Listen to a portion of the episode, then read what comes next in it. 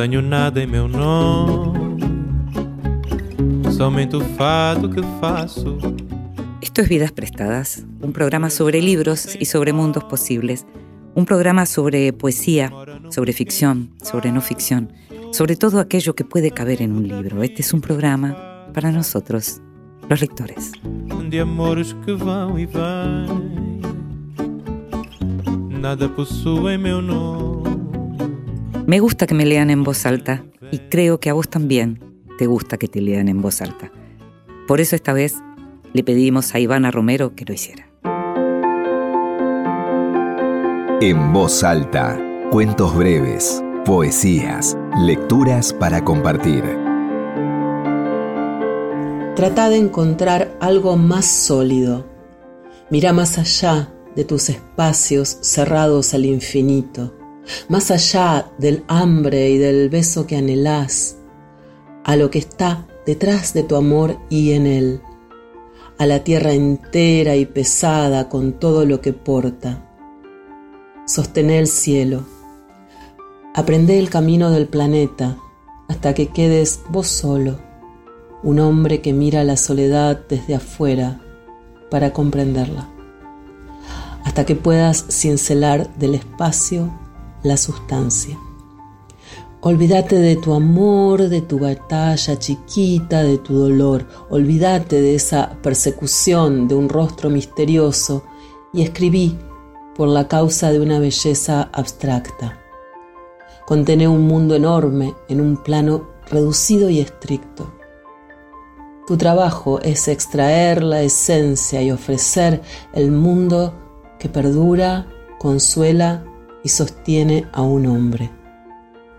Ese es tu honor. Ese debería ser tu orgullo. Credo. Poema de May Sarton.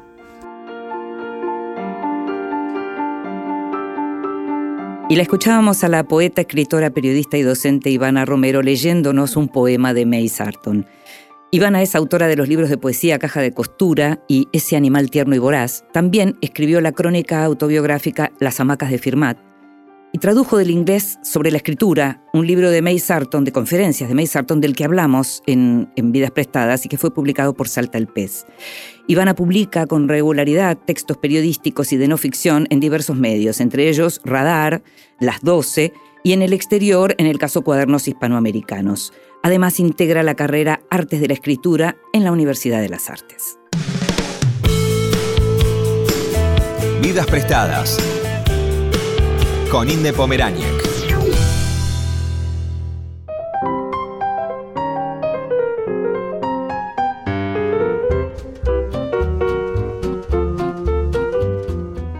Pujol nació en La Plata en el año 1959. Es uno de los más reconocidos y prestigiosos historiadores de la música popular y referente indiscutido en su campo de estudio. Docente de la Cátedra de Historia del siglo XX en la Universidad Nacional de La Plata e investigador del CONICET, Pujol escribe artículos de divulgación en diversos medios y es autor de 15 libros, entre los que se encuentran el ya clásico Jazz al Sur, Valentino en Buenos Aires, Disépolo, una biografía argentina, Rock y Dictadura, Oscar Alemán, La guitarra embrujada, El año de Artaud, Rock y Política en 1973, que acaba de ser reeditado, y Gato Barbieri, un sonido para el tercer mundo.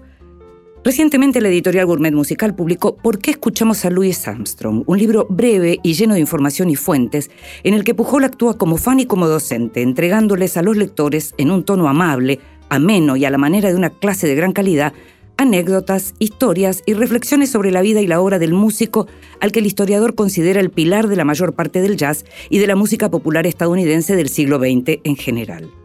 En su libro, Pujol analiza también el protagonismo de Armstrong como el gran artista negro en un mundo del espectáculo dominado por los blancos y su papel como embajador del Departamento de Estado durante la Guerra Fría y el modo en que Satchmo se destacó como cantante, instrumentista, director y actor al mismo tiempo. Qué placer tenerte en vidas prestadas, Sergio Pujol. Gracias, Inde. El placer es mío, como se dice en estos casos, pero más cierto que nunca. No, en serio, qué lindo encontrarte, qué lindo conocernos hace tanto tiempo, saber tanto del otro y al mismo tiempo que hasta ahora no hubiera habido esta entrevista, porque hasta ahora siempre como colegas. Siempre como colegas. ¿Alguna vez me entrevistaste en Radio Municipal? También. y te entrevisté para mi libro de Blackie hace, mucho, hace muchos años, en, la primera etapa de tu investigación. Exactamente. Pero esto de poder además charlar con vos como fan, si bien es cierto que todos tus libros, porque uno lee los títulos de tus libros y no son libros que hayan salido, ay, bueno, le pidieron y tuvo que hacer el esfuerzo.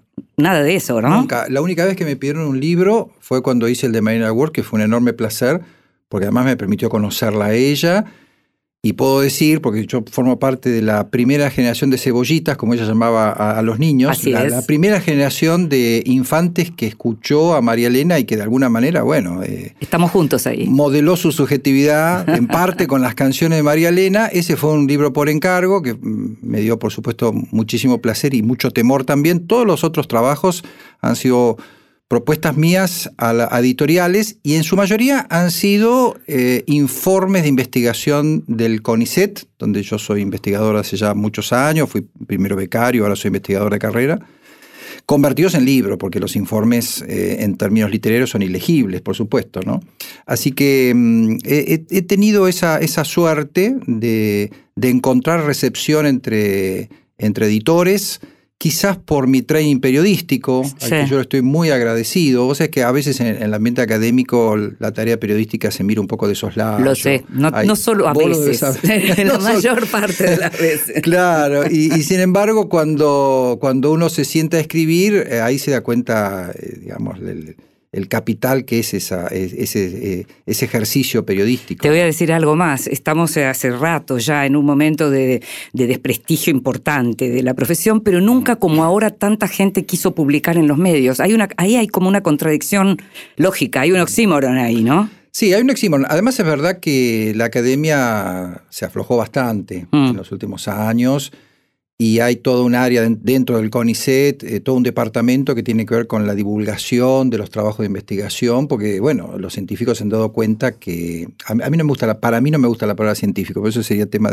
de, larga discusión, ¿no? Yo entraría como científico social. Cientistas les dicen, cientista, social, ¿no? Sí, una palabra eh, fea para mí. Linda, Investigador, en fin, eh, no sé, gente que trabaja estos temas de manera sistemática, etcétera. Pero ahora hay una preocupación por poner en valor, eh, hay una preocupación política muy legítima, ¿no? Lógico. Poner en valor eh, los resultados de las investigaciones. No, y que llegue a la gente. Y, que llegue a la gente, exactamente. Mm. Generar, digamos, puentes, lazos entre la investigación dura y, el público, ¿no? Mm, mm. Eh, porque eso finalmente redunda en beneficio también de, la agencia de investigación y de la investigación en general en la Argentina. Claro, porque forma parte también de, de los objetivos ¿no? del CONICET o de la investigación en general y de los y de lo y de aquello con lo que uno defiende por qué tiene que haber ciencia. Exactamente. Es lo que da un sentido al mm, trabajo de uno. Mm. La divulgación le da un sentido. Digamos, hace más evidente ese sentido para que la gente entienda, lo comprenda y sepa que si una parte de sus impuestos va a la investigación, eh, por algo es. Y que la investigación, finalmente, la investigación seria,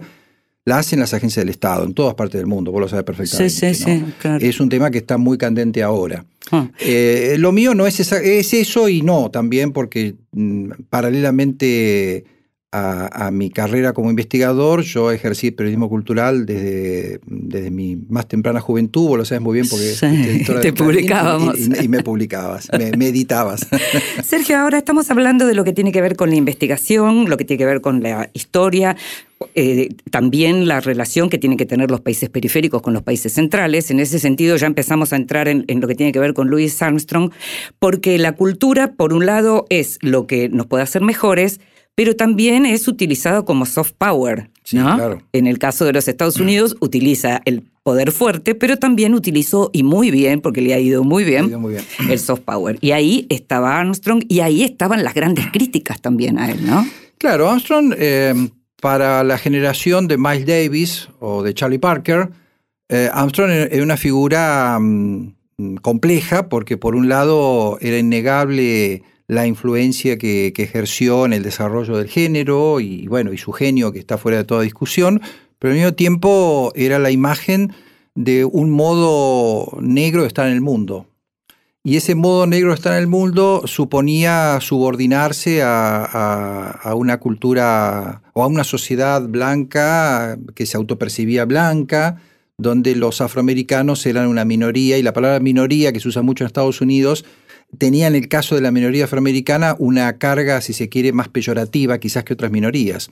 Eso se fue revirtiendo con los años y, Armstrong quedó un poco pegado a, esa primera mitad del, siglo XX. De cualquier manera, muchos de los que le hicieron críticas por haber jugado una suerte de papel tío Tom, por haber entretenido con su enorme sonrisa, mm. sus ojos blancos hacia arriba, sus muecas mm. a, las audiencias blancas. Muchos de ellos luego se arrepintieron. En, la, en el libro de memorias de Dizzy Gillespie, mm. To Beep or Not to Beep, eh, To Beep or Not to Bop se llama, haciendo un juego de palabras con el estilo bebop. Ahí eh, hace un mea culpa Gillespie eh, y se da cuenta que, bueno, que Armstrong tuvo que lidiar con una situación de discriminación mucho más dura que la que le tocó a él y más dura aún que la que le tocó a la generación posterior. Eh, y aún así hubo algunos eh, gestos, digamos, de, emancipación y de, y de crítica ¿no? a, ese uso que se quiso hacer de la figura de Armstrong y del jazz en general en un contexto de la Guerra Fría en el que el jazz era una de las, digamos, de los capitales que tenía, culturales que tenía Estados Unidos para exhibir en el mundo. Como la pintura abstracta. Exactamente, como la mm. pintura abstracta frente al realismo socialista, frente a, pintura, eh, a, una concepción más eh, ortodoxa y conservadora de la cultura que supuestamente estaba en manos de los, de los soviéticos. Qué interesante también pensar el vínculo negro-judío en el caso del jazz. Sí, sí, que se da en, todo nivel. y se da en su vida, además. Se da en musical, claro, sí, porque Jim Krupa, Benny Goodman, hay, varios este, integrantes de la colectividad que, que se dedicaban al jazz en los productores también, ¿no? Y en su propia vida, de un modo bastante curioso, una familia Karnowski casi que lo adopta cuando él tenía 12 años, eh, le da algunas tareas para hacer, em, lo ayuda a comprar su primera corneta y él siempre andaba con, con la estrella de David en el pecho, ¿no? Mm. Eh, o sea que era minoría en todo sentido porque había sido en realidad registrado como católico, en una sociedad mayoritariamente evangelista o protestante, mejor dicho, eh, y había sido criado por una, durante un momento de su infancia por una familia judía, ¿no? Mm. Eh, y él cargó siempre eso con, con, muchísimo orgullo, por eso le dolió de sobremanera eh, las acusaciones que, que hicieron eh, en, su viaje a Palestina los egipcios cuando decían que él trabajaba para el Estado de Israel, ¿no? Y que él, es muy graciosa anécdota, es casi grotesca, ¿no? Que el, canto en scat en realidad era, un canto en clave este, para pasar información a los, a los israelíes sobre lo que estaban haciendo los egipcios, ¿no? Sí, qué increíble, ¿no? Porque además tenía que lidiar con todo, tenía que lidiar también con los nazis, eh, tenía que lidiar con, esta cuestión negro-judía. Exactamente, el arte degenerado, ¿no? El jazz entraba dentro del arte degenerado. Exacto. Ahora,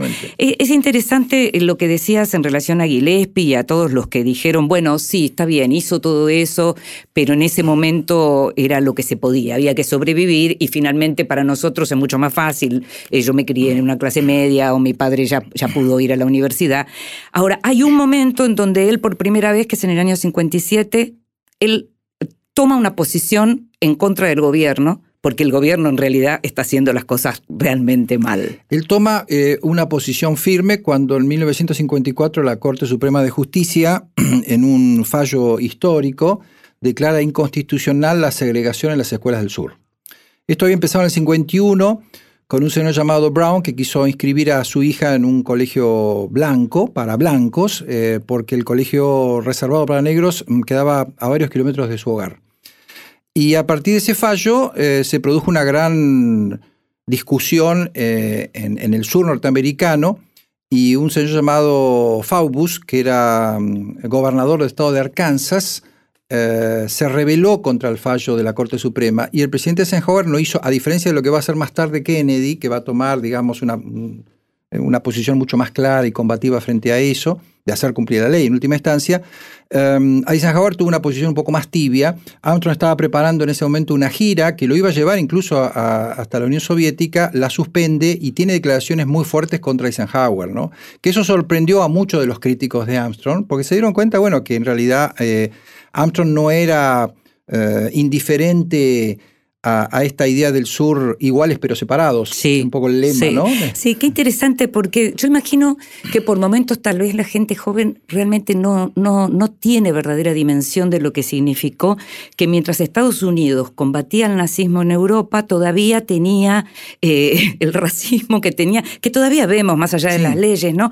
Pero cómo hasta recién a mediados de, de los 60, por ejemplo, los negros pudieron Totalmente. votar en Estados Unidos. Es increíble, o, sea, es increíble. o sea, después que había nacido Obama. Después de que había nacido Obama. Sí, sí, efectivamente, sí, sí. Sí, y al mismo tiempo la contradicción de, de ser Armstrong una estrella global. Completamente, ¿verdad? Global, de la cual los americanos se sentían muy orgullosos, ¿no? Eh, alguna vez Tony Bennett dijo, bueno, los países eh, en un momento determinado de su historia hacen una, eh, un balance de lo que han podido aportar al mundo. ¿Y nosotros qué aportamos? A Louis Armstrong, dijo, ¿no? Claro, Tony Bennett. claro. Eh, entonces, bueno, habían aportado a Louis Armstrong, habían aportado el jazz, además, bueno, de la literatura, del cine, todas las cosas maravillosas que tiene Estados Unidos, la cultura norteamericana, pero habían aportado aquello que de alguna manera revelaba la mala conciencia americana. O sea, eh, habían porque la, la música más popular en Estados Unidos ha sido durante muchos años la música country and western. Claro. La industria se ha movido, sin embargo, no es una música de exportación. No, claro. Es una música muy local. Entonces, Sí. han exportado la música de aquella minoría que han segregado ¿no? y que esclavizaron durante tantos años. Es una paradoja también, ¿no? Sí, ahora también interesante pensar que en el cine, lo contás muy bien, eh, los lugares eran secundarios para nuestro. Absolutamente. Mm. Sí, sí, sí. No, no hay un solo protagónico. Él eh, trabajó en más de 30 películas y no hay un solo protagónico. Eso sí, cuando aparecía él, los Claro. demás, así se llamaran eh, Paul Newman, Barbara Streisand. Barbara Streisand, pasaban en segundo plano, ¿no? Claro, claro. Eh, es muy interesante ese momento cuando comentás lo, de, lo del cine, porque hablas del modo en que los estadounidenses se apegaron al cine, que había más salas de cine que negocio de cualquier otro tipo. Absolutamente, sí, sí. Ese estallido se produjo con la llegada del sonoro y durante la depresión económica, Mm. porque el cine siempre fue un espectáculo relativamente económico, relativamente barato. El baile y el cine. Las grandes maratones de baile, donde se bailaba hasta quedar exhaustos porque había siempre alguna recompensa. Eh, ¿Acaso no matan a los caballos? La famosa Sí, novela de McCoy. Claro, exactamente. Narra eso y mm, la radio, obviamente, aunque los aparatos de radio no eran muy baratos, pero a veces se reunían varias familias a escuchar eh, los radioteatros o, o los programas de música. Y mm, bueno, y obviamente eh, el cine, ¿no? Sí, sin duda, ¿no? Y además el cine sonoro, cu- cuando aparece el sonido, el sistema Movitón, que es el sonido en, la, en el film, en la película, antes hubo algunos intentos de, de musicalizar las películas, Sí. pero era difícil sincronizar porque se usaban los discos grandes y se movía un poquito la púa y ya las voces iban por cualquier lado y la música también. Cuando aparece el sonido sincronizado, bien sincronizado, editado en, la, en, el, en el film, en la película, ahí la industria sale a buscar eh, cantantes. Mm. Entonces eh, está Gardel, está Maurice Valier en Francia, está Rita Montaner en Cuba, está mm, eh, Louis Armstrong en los Estados Unidos, ¿no? Em, y, y ese es un momento eh, fantástico en términos de, de cultura de masas, y es cuando Armstrong salta, digamos, de ser una gran figura dentro del jazz a convertirse en un ícono cultural, en una estrella pop, lo que Mira. llamaríamos una estrella pop. Vamos a escucharlo. eh, y entonces solo quiero que me digas en dos palabras cómo definirías Armstrong como cantante. Ahora, Sí, Él inventa una nueva forma de cantar. Él establece un paradigma nuevo de canto. Sin eso no existiría Tom Waits o consideramos a Tom Waits o a Red Charles malos cantantes. ahí lo escuchamos.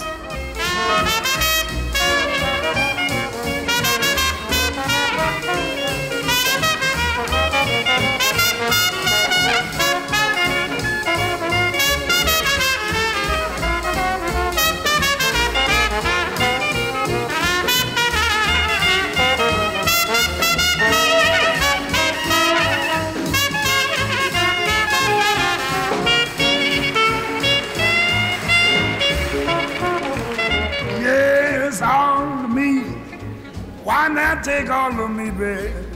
Yes, can't you see? I'm no good without you. Mm, take my arms. I'll never use them. Eh, Take my lips. I wanna lose them. Baba to that, your goodbye. Left me with eyes that cry. Oh, how can I go on, dear, without you? You took the bottle, that once was my heart. Why not take me? Yes, I'll Oh, can't you be better? I'm no good without you, man. Oh, take my lips, so baby. I'm over the business. Oh, that's Oh, yes, your goodbye, man.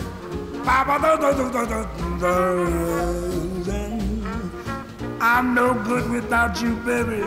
Yes, you have your pops, so don't abuse them chops.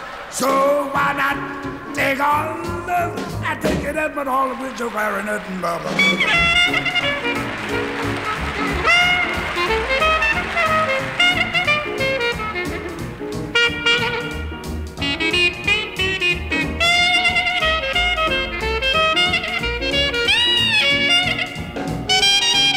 Estamos escuchando All of Me por Louis Armstrong.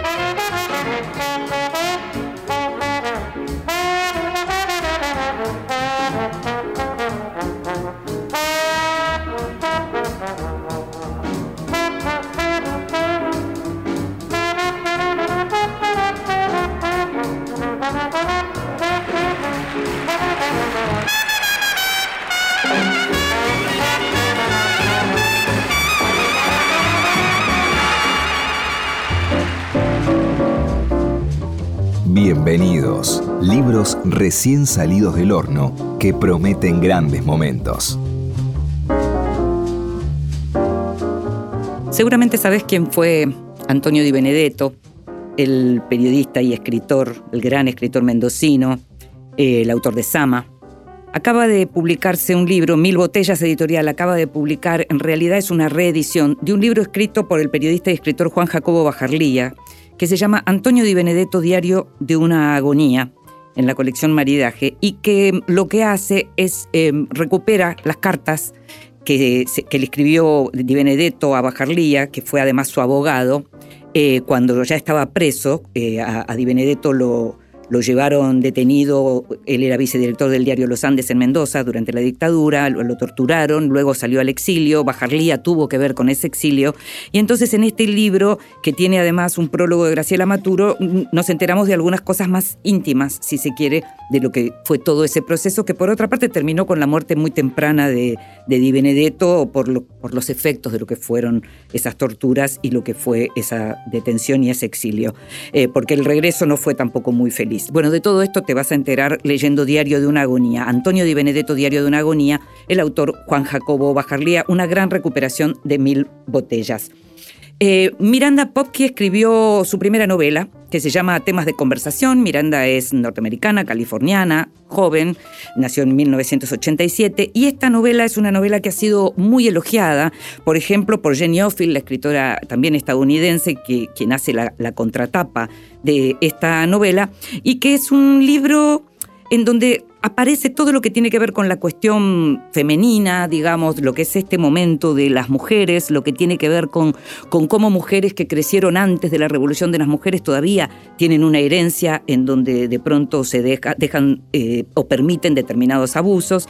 Eh, es muy inteligente el modo en que está planteada, además, las voces que van apareciendo. Ella habla siempre de una influencia de Rachel Kask. Temas de conversación fue publicado por Gato Pardo Ediciones.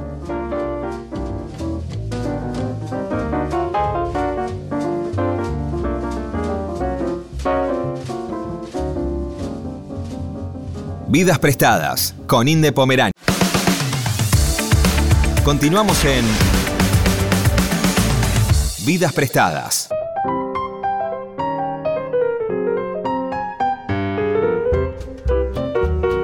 Y seguimos en Vidas Prestadas, este programa sobre libros y sobre mundos posibles. Muchas veces te digo, música también, la música también cabe en un libro y por eso me encanta, Sergio, que estés acá. Estábamos hablando de lo que era la voz, qué significó la voz.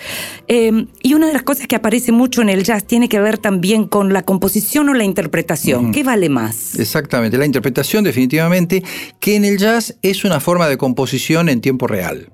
Claro. Es decir, la improvisación es eso. Es una... En realidad, la improvisación está en toda creación musical porque cuando Piazzolla se sentaba al piano, Piazzolla componía con el piano, ¿no? Era abandonista, pero componía con el piano. Cuando se sentaba al piano, eh, buscaba. ¿no? Entonces buscaba enlaces armónicos y se le ocurrió una melodía y pensaba esta melodía la puede ser el primer violín.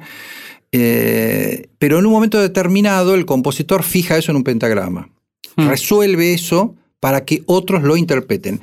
En realidad la, la palabra interpretación en jazz no es del todo correcta el uso de la palabra interpretación, porque uno interpreta lo que otro compuso y la interpretación se supone que es tratar de entender lo que tenía en la cabeza el creador. Es, es un, en, en música es un término, es una función que viene más que nada de la llamada música clásica. Hmm. Eh, ahí también hay toda una discusión, ¿no? Glenn Gould se tomaba muchas libertades para Sí. interpretar a Bach Claro. y eso irritaba a los, a los ortodoxos o a los tradicionalistas, pero de alguna manera en la música clásica el buen intérprete es el que se acerca más a lo que pensó el creador, a lo, a lo que el compositor quiso hacer, y eso no existe en el jazz.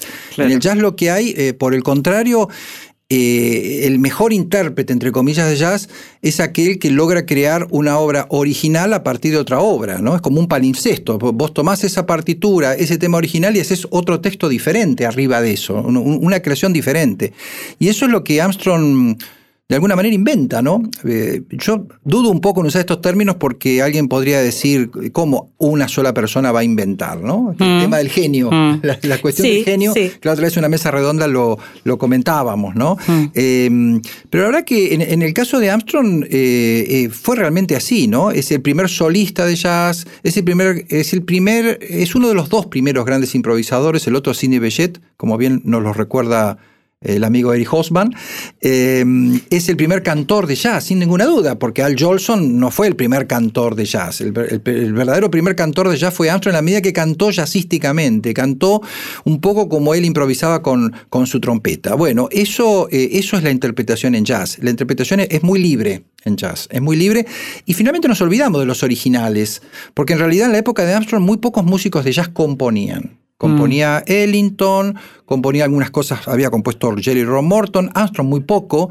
Los músicos tomaban standards, tomaban melodías populares sí. del teatro de Broadway o, o del cine de Hollywood, eh, o algunas canciones viejas del folclore afroamericano, temas de blues. eh, Bueno, él venía de Nueva. Orleans, por otra parte, Exactamente. cual, él- Claro, entonces tomaba esos temas y el jazz era eso, el, el jazz era un modo de interpretar, un modo de tocar, de cantar esas melodías que la gente conocía en contextos sonoros diferentes. Mencionaste a Hobsbawm eh, y hay algo que apenas deslizás en tu libro, pero que me gustaría que comentaras un poco más, que tiene que ver con ese, ese, ese, ese par jazz-islam, esa relación que establece Hobsbawm. Hobsbawm dice que el jazz expande muy rápidamente, esas analogías geniales que tenía Hobsbawm, ¿no? Sí. El, el jazz expande tan rápidamente como el Islam, ¿no? Y yo agregaría que mm, al principio, por lo menos en, en- en sus primeros años, era tan tolerante como el Islam. El, el- el Islam tenía en ese, se- eh, era, era muy permisivo en ese sentido. Cualquiera podía este, eh, Sumarse. Profesar, exactamente, profesar a la religión eh, islámica en la medida que cumpliera con, algunas normas. Con el jazz sucedía más o menos lo mismo, ¿no? Em, lo de Hoffman es interesante porque vos recordarás, Inde, que lo conocimos a Hoffman. Sí, claro. Y yo debo decir ahora públicamente que gracias a vos y a Marcelo Pillon River, yo pude hablar con él unos cuantos minutos, ¿no? Porque él, yo tuve la picardía de enviarle un ejemplar de la primera edición Jazz Sur al Hotel, sabiendo por supuesto que él era yacero y yo había leído toda su obra y siempre fui un gran admirador Y sos de, historiador. Soy historiador, exacto. Y además la emoción cuando era joven estudiaba en la facultad, saber que Hoffman además era crítico de jazz. No, claro, Para mí era maravilloso. Y gracias a ustedes yo pude conversar. Él preguntó, ¿Where's Pujol? Preguntó. No me voy a olvidar nunca. ¿Where's Pujol? Y vos y Marcelo dijeron, está allá. Y yo estaba con una copita de vino en un rinconcito y ahí pudimos conversar un rato, apenas unos minutos y realmente, bueno, este, Un genio. estar frente a un sabio. Hablando de genio, ¿no? Estar frente a un genio, a un sabio, exactamente. Ahora, en el caso de, hablabas de la interpretación y hablabas de lo que es la composición en relación a la música clásica y a esta idea de que, bueno, lo que queda fijado en el pentagrama es lo que, a lo que uno trata de asomarse desde afuera. En el libro, que es un libro en donde vos contás, por supuesto, todo lo que tiene que ver con la vida y con la obra de, de Armstrong, también hablas de vos y hablas de tu papá. Sí. Y contás sí. de, de cuando intentaron asomarse a esos pentagramas. Claro, un día mi padre, en una época tuvo un trabajo aquí en Capital Federal, yo vivo en La Plata, vivía con, con mis padres en, en- en La Plata y, y, llegó de trabajo con un álbum de partitura. Mi papá tocaba el piano bastante bien, había estudiado piano de, de muy joven. Y entonces nos pusimos, yo la acompañaba con la guitarra, yo estudiaba guitarra, nos pusimos a ver los temas. Y esos temas no, no sonaban, por supuesto, no sonaban a Armstrong, tampoco sonaban a jazz, ¿no? Y cuando, mm, cuando me pongo a trabajar en este libro, recuerdo esa anécdota que me pareció ejemplar en el sentido de que la anécdota muestra que el jazz no estaba allí en la partitura, sino que estaba en otro lugar, en un lugar si vos querés, inefable, y, y, que esa es la poética del jazz, justamente, ¿no? El libro, en el libro. Perdóname, no, pero sí, fueron después de intentarlo. Después de intentarlo, lo escucharon, exacta, pusieron el sí, disco. exactamente. La nota completa, tampoco quiero espolear todo el libro, pero la nota es un poco esa. Pusimos el disco y mi padre dijo, aquí sí está Armstrong. Claro. Este, y entonces, bueno, eh, eh, nos quedamos juntos escuchando Armstrong. El libro, eh, el, el, libro forma parte de una colección Sí. pergeñada por Leandro Donoso que se llama ¿Por qué escuchamos a? Y es una invitación justamente a soltarse un poco, ¿no? A soltarse y a atreverse a usar la primera persona. Tampoco es una condición sine qua non de la colección usar la primera persona, pero a mí me pareció que tratándose de este tema y reconociéndome yo como fan de Armstrong, que en general yo no, no tengo conducta de fan cuando escribo Mm, de otros músicos, con, con Armstrong posiblemente sí, me pareció que era un buen momento para... mm, para acercarme a Armstrong y para escribir un libro que en otra situación jamás hubiera escrito, ¿no? Eh, porque yo no me voy a poner a hacer una biografía de Louis Armstrong con todas las que hay. Sí, con todas las que mencionás, con todas las que leíste, por que- otra parte. claro. Pero algo, algo interesante que tiene también el libro es que de alguna manera vas como contando la construcción del libro. Porque, Sí. por ejemplo, hay momentos en donde volvés y decís, bueno, retomo este capítulo después Sí, de... sí, sí, o sea, hay una primera persona que comparte con el lector incluso la construcción del libro. Sí, ese, eh, Fernando Río me dijo eso, me dijo que se lee como si yo estuviera escribiéndolo en ese momento. Eh, hay algo de eso. Sí, como una cosa medio yacera me salió, si se quiere, ¿no? Qué bueno eso, pensarlo así, eh, claro. Sí, eh, y además, bueno, si bien eh, hay una pequeña investigación detrás, eh, es un libro que, que en largos tramos está escrito de memoria, ¿no? Está escrito a partir de las cosas que yo ya sabía de Armstrong y bueno, y, y además está hecho con un, con un cierto sesgo de, de militancia artística, ¿no? Sí. Eh, es, es una invitación a escuchar a Armstrong. Hay, hay, hay, hay, hay como un énfasis, ¿no? En, en el hecho de, bueno, acá está, escúchenlo y escúchenlo por esto, por esto y por lo otro. Y además un intento de, de comprensión también, porque es una figura muy compleja, ¿no? Sí. En Y invitas mucho a la gente joven a, la- Sí, sí, a- a- sí. a escucharlo. Sí, sí, trato de establecer sí. líneas de continuidad. Con la música de hoy. Con la Ajá. música, con el hip hop, con el rap. ¿no? Esa forma de cantar de Armstrong. Bueno, el hip hop este, es otra cosa, pero eh, posiblemente no hubiera existido sin esos eslabones previos, ¿no? Sí, esa es un poco la, la mirada del, del historiador, ¿verdad? Mm. Eh, que está encontrando esas líneas de, de continuidad. No es un libro posmoderno en ese sentido, Mm. ¿no? Este, ¿Acaso tenés algunos ¿eh? posmodernos? No, no, yo no. Ajá, por eso. No, no, por ahí algún saco, alguna camisa, pero libros no tengo. Claro, por eso, por No. eso. Tu libro anterior, Sí. Mm. incluso el del gato Barbieri, sí es moderno, o en Sí, todo caso sí. un personaje muy moderno, ¿no? sí, personaje muy moderno. Bueno, claro, es un libro muy diferente porque es producto de una larga investigación, originalmente un proyecto para el CONICET, eh, y, y si bien eh, yo lo escribo con la mayor libertad de la que soy posible, eh, son trabajos donde justamente, como no había nada escrito sobre Gato Barbieri, está de alguna manera el- el- la fantasía o, o el deseo de, de- de hacer un primer gran trabajo, digamos, Sí. so- sobre ese Y si es canónico, ¿no? Avanzar, mejor. y si es canónico mejor, y si trasciende, pasa a la posteridad, Claro. genial. Eh, acá no, este es un libro, en ese sentido es más modesto, ¿no? Mm. Eh, es como un largo artículo Sí, en un suplemento cultural. Sí, sí, sí, Yo lo veo sí. así, como un largo artículo en un suplemento cultural. Y así se lee, pero con, con un placer, porque ojalá el periodismo cultural se escribiera y, se, y, se y hubiera detrás la experiencia que hay, porque hablamos de libros canónicos y Tu Jazz al Sur es un libro canónico. Ese Bueno, libro sí, sí, no siempre que- uno arranca. No, no, es verdad, es verdad. No Sí, siempre sí, uno arranca con un libro canónico. Fue un buen comienzo, fue un buen comienzo porque realmente no, no había nada escrito sobre el tema, ¿no? Eh, y, y sobre otros libros había algunas cosas escritas, pero tampoco...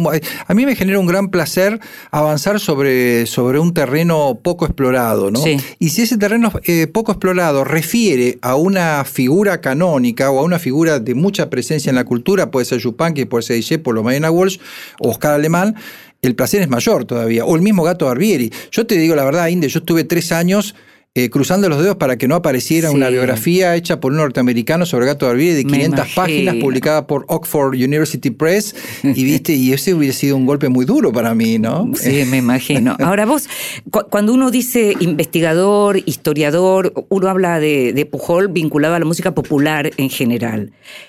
¿Qué te pasa con el jazz puntualmente? No, el jazz es otra cosa para mí. El, el jazz no es un tema de investigación exactamente. El jazz es una pasión, es la música que yo escucho cuando no tengo que escribir sobre nada. Es- Es la música que escucho por placer. Si cu- cuando yo me paro frente a la discoteca, digo, bueno, ya está, hoy ya trabajé, ahora tengo ganas de escuchar un poco de música. Voy indefectiblemente al, al sector de, de discos de jazz o busco en, en las plataformas, en fin, de- viste que ahora hay, hay muchas maneras de, Sí. de acceder a la música, o si tengo que salir y tengo que ir a ver algún espectáculo, una cosa, y hay algo de jazz, y es muy difícil que me, que me cambien de, de camino. ¿Y qué te pasa cuando aparecen cosas que, eh, que, que no se sabía que existían o que se creían perdidas? Que es lo, que, lo mismo que le pasa de pronto a los fans del cine, ¿no? Cuando Mm. Claro. aparece una copia, qué sé yo, cuando aparece, por ejemplo, el, el palo alto de Thelonious Monk. Claro, ¿Qué te pasa con No, eso? es- bueno, eh, eh, me pasan dos cosas. Primero, una gran excitación, ganas de querer escuchar y de escribir sobre eso. Sí. Pero al mismo tiempo me parece cierta, mm, cierta desconfianza frente a la industria cultural. Digo, a ver, Ajá. están sacando cosas que eh, posiblemente el intérprete o el compositor no quiso editar. ¿no? Mm. Yo tengo un problema ahí con eso que con la literatura sucede. Con el tamaño de mi esperanza de Borges, por eh, claro, ejemplo. por ejemplo, Claro, ¿no? Entonces, sí. bueno, ¿a- ¿hasta dónde es legítimo ir contra la voluntad del, del escritor, del autor? Ahí hay una cuestión de ética también. Y en la música se da mucho. Ahora están, de Vilema están saliendo cosas permanentemente, Sí. ¿no? Mm. Está bien, este, están los, los, los deudos, ¿verdad? Este, están los descendientes, los herederos, y que supervisan, que de alguna manera a veces funcionan como curadores de todo eso. Y, y la música de Evans siempre es maravillosa. Pero de cualquier manera, mm, eso no fue eh, tocado, eh, eso fue tocado en, en tiempo y espacios reales. eh, sin un propósito de trascendencia a través del disco, ¿no? Y, y con los libros, claro, como decíamos, de- debe suceder algo parecido también.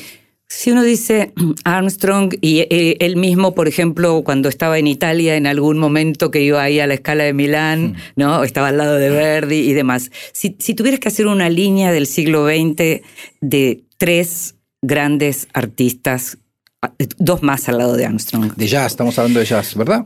sí, yo sí, por favor, de jazz, no, vamos a estar hasta las 5 de la mañana. De jazz, pensando, pensando. Sí. Eh, bueno, Armstrong en primer lugar, luego lo pondría, y pondría a Duke Ellington y a Charlie Parker, seguramente pondría esos tres, ¿no ¿verdad? Mm. Eh, pero bueno, si me permitís dos más, lo pondría a Miles Davis y a Coltrane. Y si me permitís seis, lo pondría a Ornette Coleman. Y podríamos seguir un rato largo porque el jazz tiene una particularidad. eh, Bueno, además de ser una música viva, un- una música cuyo ciclo histórico no está cerrado, por más que a simple vista o a simple escucha no haya grandes novedades en los últimos años, las hay, hay que buscarlas y hay que dedicarle tiempo. Tiene la particularidad de. mm, de ser eh, una música que ha generado varias corrientes que, mm, que no concluyen. Eh, hay muchas corrientes. Entonces el jazz de Armstrong de los años 40, que era tradicional o tradicionalista, coexistía con el jazz moderno. Y ambos estilos tenían sus públicos y ambos públicos con toda autoridad podían decir, el jazz es lo que escucho yo, ¿verdad? Ese va a ser tu próximo libro cuando vayas a lo de Rizoma de Deleuze, que lo tirás también como Sí, al ahí, pasar. ahí lo tiro. Bueno, tiene que ver con esto, exactamente. ¿No es cierto? tiene que ver con esta convivencia, claro. Por eso yo te decía al principio que soy moderno y no postmoderno, en el sentido que yo, pi- yo pienso en términos de árbol, ¿no? Y de Sí. ramificaciones, pero eh, entiendo que eh, esa mirada rizomática es, es muy interesante para entender la cultura, ¿no? Y sobre todo un fenómeno como el jazz. Gracias, Sergio. Eh, qué placer, ¿eh? Lo mismo digo, Inde. Muchas gracias. Gracias a vos.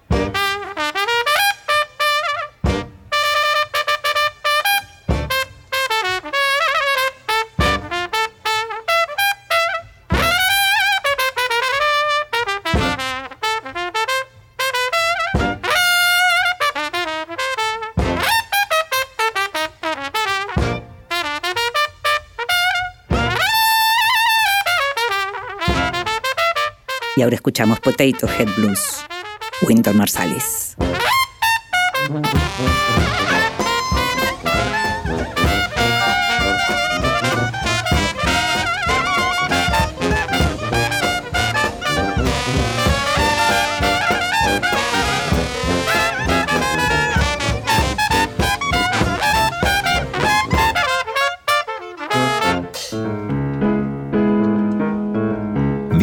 Bibliotecas, títulos al alcance de la mano, ahí, en los estantes donde reposan nuestros libros.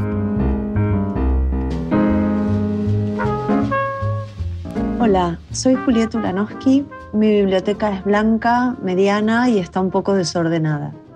Igual, dentro de ese desorden, tiene algunos sectores más o menos claros.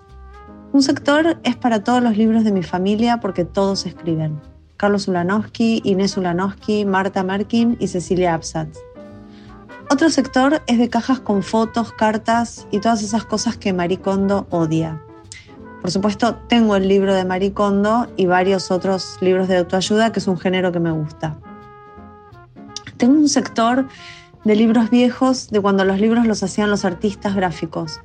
Son libros que se compran, pero que también muchas veces se encuentran. Tengo clásicos como Tus zonas erróneas, que combina viejo y autoayuda. Son libros más de mirar que de leer, pero bueno, es un poco la forma en que leo yo. Tengo libros de diseño y libros sobre ciudades, de Buenos Aires y otras ciudades, sobre todo libros visuales. Hay un sector de tesoros, por ejemplo ahora me hice de algunos en la Fed, libros de Barba de Abejas, de Buchwald, de Firpo, tengo un pequeño sector de libros en inglés que habla de mi aspiracional de ser alguien que lee en inglés. Soy amante de las revistas y como tengo un corazón muy siglo XX, tengo una colección humilde pero muy hermosa de revistas Susi. Tengo también revistas de moda y de temas variados como corresponde con una revista. Todo otro sector es de los libros que diseñamos en Esquí Esquí y en los que participamos con alguna, con alguna cosa. Tengo libros para colorear, algunos cuadritos y postales y bueno, tengo también algunos libros de lectura. Digamos todo. Hace rato queríamos invitar a Julieta Ulanowski a que nos contara algo sobre sus libros, así que fue un placer poder finalmente tenerla con nosotros en esta sección. Julieta es diseñadora gráfica y diseñadora de tipografía egresada de la UBA.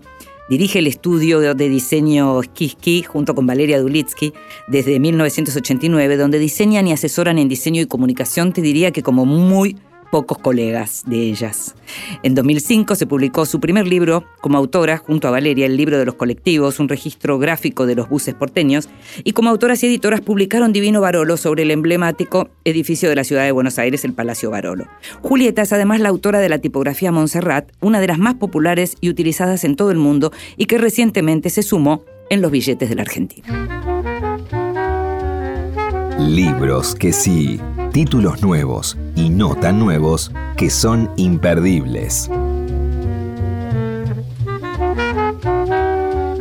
Entre los libros que sí vamos a hablar de uno de literatura, pero también quiero recomendar un ensayo muy interesante, muy bueno y muy adecuado para el momento que estamos viviendo. La Argentina dejó de tener la excepcionalidad argentina y estamos en, un, en una situación en la que vemos una, una corrida, un corrimiento a la derecha importante, no solo en la clase política, sino también justamente en la sociedad, porque por algo llegamos a donde estamos. Eh, en este caso es un libro publicado por Editorial Katz, eh, la autora es una austríaca que se llama eh, Natasha Strobel. El libro se llama La Nueva Derecha, un análisis del conservadurismo radicalizado. Llegué a él porque leí una entrevista que hizo Mariano Schuster para Nueva Sociedad con Strobel, muy interesante, en donde lo que aparece es hablaba recién de, salirse de la excepcionalidad. Hay patrones que se repiten, cuestiones que se repiten. Ella básicamente se dedica a lo que tiene que ver con Austria, su país, y con los Estados Unidos, pero hay patrones que podemos ver también em, en donde podemos ver la radicalización de la derecha. Estamos acostumbrados a lo que son las alas derechas de, la mayoría de los partidos o partidos conservadores, derecha conservadora, pero la derecha radicalizada, la derecha extrema, esto que empezamos a ver como una amenaza, una eh, especie de derecha en donde cuesta incluso pensar en la posibilidad de diálogo, esto que empieza a tener lugar en el debate público y en la conversación pública requiere de análisis de, de, expertos. Muchos de ellos en la Argentina salen del CONICET, justamente una, un organismo muy eh, cuestionado por la derecha radicalizada en la Argentina. Pero en este caso, Natalia Strobel estudió ciencias políticas en la Universidad de Viena. También es una mujer joven del año 1985 y recomiendo muchísimo este libro publicado por Katz. Como recomiendo muchísimo el último libro publicado por Luis Sagasti, que salió por eh, Eterna Cadencia, se llama Lenguas Vivas son capítulos en donde eh, se ocupa de lo que tiene, de lo que llaman las lenguas actualmente existentes, que son lenguas en el sentido más amplio son idiomas en el sentido más amplio que puede tener con el alfabeto, pero también con otra clase de lenguajes. Y hay, de todo, hay lenguajes que tienen que ver con la fotografía, eh, hay algunos que tienen que ver con, las, con historias reales, hay otros que son de ficción, que son maravillosos, eh, hay también autobiografía, como el, último capítulo, el 12, en donde mm, Sagasti cuenta justamente lo que tuvo que ver con su, en su vida personal, la muerte de, de su hermano, cuando tenía 21 años y todo lo que significó para él y para su familia y como por primera vez pudiendo contarlo. Y arranca diciendo, días después del entierro me encontraba en una verdulería cuando leí el aviso fúnebre de mi hermano en la hoja de diario que envolvía media docena de huevos frescos. Te digo que lo que hace eh, Sagasti es de una delicadeza en el lenguaje, en la elección de las historias, en el modo de narrar. Es un tipo de literatura híbrida que, como te decía, mezcla la ficción con la no ficción y con la biografía en este caso. Es un libro hermoso, es un libro hermoso que podés leer en cualquier momento, que te va a gustar siempre, porque leer en argentino, en el mejor argentino, siempre es una buena noticia. Y Sagasti eso lo hace, te digo, que es un lujo. Como te dije, fue publicado por Eterna Cadencia. Não tenho nada em meu nome, somente o que faço. Y llegamos al final. En los libros del estribo quiero agradecerle a Federico Ferrogiaro que me mandó su novela El miedo vino después, publicada por la Universidad Nacional de Rosario Editora, que es un libro en donde hay literatura política, literatura... Eh, él hace periodismo y lo que hay en su novela, hay mucho de todo esto. Eh, él es periodista y escritor y en esta novela un chico que quiere estudiar periodismo se encuentra en el armario de su casa una vieja historia narrada en una revista. Es una masacre que ocurrió en 1974 cuando fueron eh, asesinados, entre comillas, por error cinco cooperativistas. Federico es profesor en letras, periodista y escritor, te decía, y todo eso es lo que encontramos. Y le agradezco muchísimo que me lo haya mandado. Llegamos a este final en donde en la operación técnica estuvo Ezequiel Sánchez, en la edición Leo Sangari, en la producción, consiguiendo todo y mucho más, Gustavo Kogan. Me llamo Inde Pomeraniec. Me encanta hacer este programa para vos. Nos escuchamos la vez que viene. Chao. Nada possui meu nome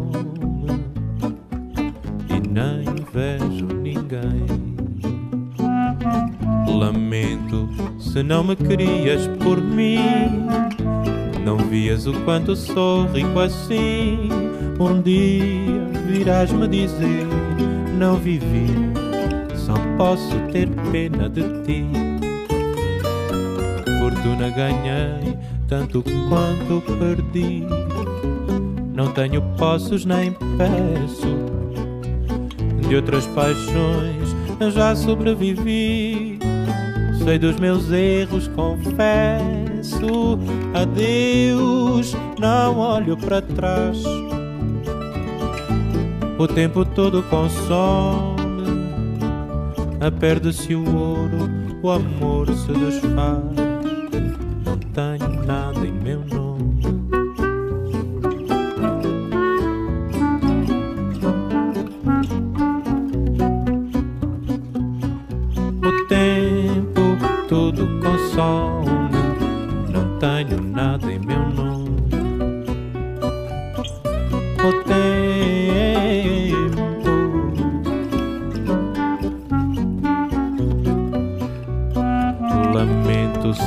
Não me querias por mim. Não vias o quanto sou rico assim. Um dia virás me dizer: Não vivi, só posso ter pena de ti. Fortuna ganhei tanto quanto perdi. Não tenho posses nem peço. De outras paixões já sobrevivi. Sei dos meus erros, confesso. Adeus, não olho para trás. O tempo todo consome. Perde-se o ouro, o amor se desfaz.